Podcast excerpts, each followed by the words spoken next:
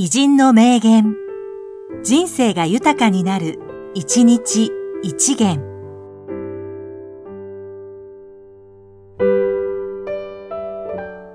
5月12日、蜷川幸雄、演出家。大きい物語を書くことを恐れるな。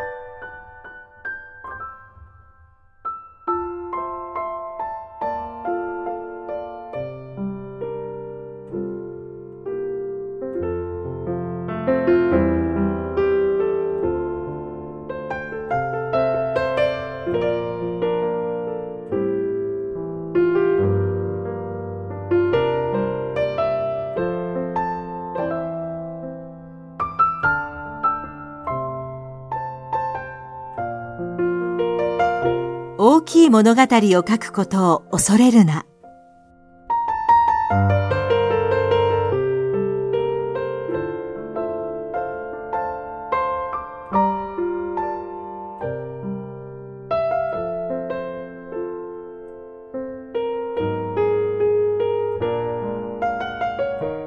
この番組は、提供、久常圭一、プロデュース、声ラボでお送りしました。